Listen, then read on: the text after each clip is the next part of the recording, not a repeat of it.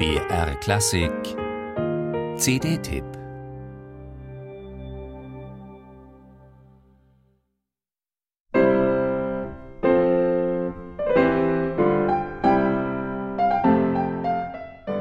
Den Kopf leicht nach hinten geneigt, mit melancholischem, etwas verächtlichem Mund zieht dieses geniale Musikinstrument namens Reinaldo Ahn alle Herzen in seinen Bann, lässt alle Augen feucht werden im Schauder der Bewunderung.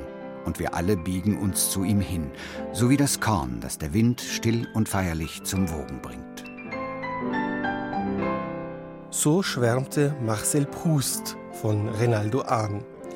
Zwei Jahre lang hatten der angehende Romanautor und der junge Erfolgskomponist eine stürmische Affäre miteinander.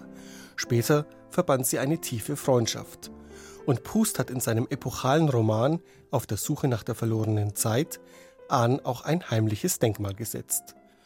So kommt es, dass der einstige Direktor der Pariser Oper heute unter Literaturkennern fast bekannter ist als unter Musikliebhabern.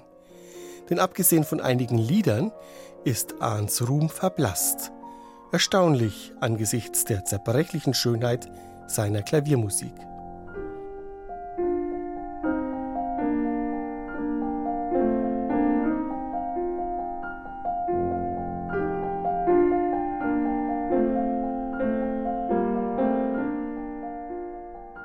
Klarheit, Eleganz, ein Hauch von Nostalgie. Das zeichnet die 53 Miniaturen aus, die Renaldo Ahn 1912 unter dem Titel Le Rossignol est perdu herausbrachte. Stilistisch war Ahn damit ganz und gar in Frankreich zu Hause, auch wenn sein Vater aus Hamburg stammte und seine Mutter aus Venezuela. Praktisch nie lässt sich diese Musik von Leidenschaft mitreißen. Stets war sie Noblesse und Delikatesse, auch dort, wo es sich um intime Bekenntnisse handelt.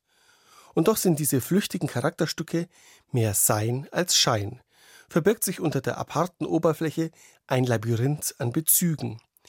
Es sind erlesene Kostbarkeiten eines belesenen Künstlers, der mit seinen Titeln auf Literatur, Gemälde oder Mythologie anspielt und sogar zwei Orientreisen musikalisch verarbeitet, nach Algerien und in die Türkei.